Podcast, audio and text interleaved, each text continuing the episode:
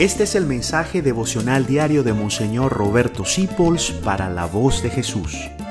Queremos que la sangre de Cristo no se derrame en vano. Paz y bien en nuestro Señor Jesucristo. Soy tu amigo Monseñor Roberto Sipols acompañándote siempre y estamos estudiando Eclesiastés 3 del lado positivo. Y lo segundo es que hay tiempo de plantar. No vamos a hablar hoy de arrancar. Tiempo de plantar. Siempre hay que plantar y planta, planta, siembra en tu vida. A Jesús, uno de los nombres que les damos es el sembrador. Siembra, no importa si la tierra es buena o mala, Dios hace el milagro de que la tierra con piedras, la tierra con ortigas y de que la tierra dura se pueda convertir en tierra buena, porque Dios es el que hace los milagros. Dios mandará la lluvia y tú planta y cuida lo plantado. Uno debe plantar en su vida siempre cosas nuevas, plantar, extender tu capacidad. Dios quiere gente que planta.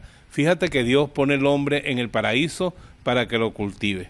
Y cuando renovamos con Dios la amistad que teníamos cuando estábamos en el paraíso, volvemos a cultivar. Claro, no siempre son cultivos agrícolas. Se trata de tu trabajo. Siempre hay tiempo de hacer algo nuevo. Yo trabajo predicando y planto predicando.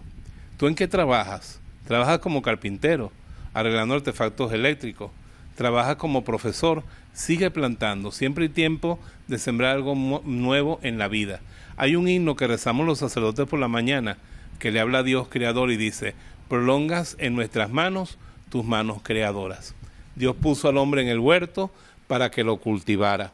Dios nos invita a ser sembradores, a desarrollar la naturaleza que nos regaló para llevarla a la perfección. Hay una palabra que a mí me gusta mucho de un nombre de una canción de cuando yo era joven que se llamaba Cristificación del Universo. Y hay un gran sabio de la Iglesia Católica, Telar de Chardán, que dice que cuando nosotros plantamos y cultivamos el universo, lo vamos haciendo cada vez más parecido al Verbo encarnado a Jesucristo, porque todo es imagen del Señor. Así que planta, siembra, que Dios bendiga la obra de tus manos.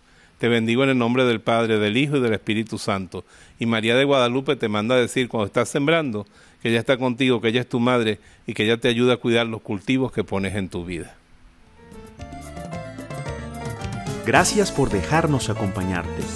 Descubre más acerca de la voz de Jesús visitando www.lavozdejesús.org.be. Dios te bendiga rica y abundantemente.